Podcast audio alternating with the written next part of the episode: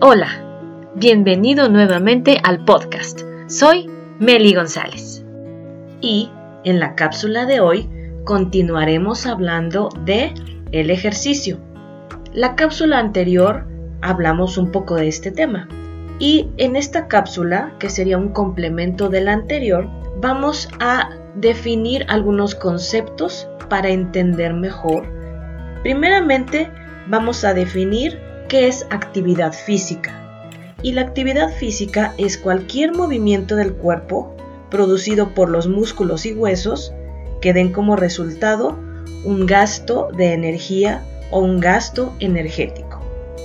Ejercicio físico es la actividad física recreativa que se realiza en momentos de ocio o tiempo libre, siendo un medio cuyo propósito es la mejora de algún componente de la aptitud física y el goce de buena salud.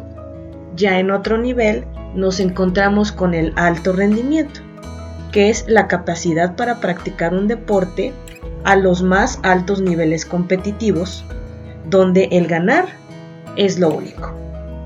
Y estos conceptos te los comparto de un diplomado que tomé hace algunos años y eh, parte de ese contenido era definir exactamente este tipo de conceptos porque no es lo mismo realizar una actividad física a, por ejemplo, estar practicando un deporte de alto rendimiento o, por ejemplo, realizar ejercicio.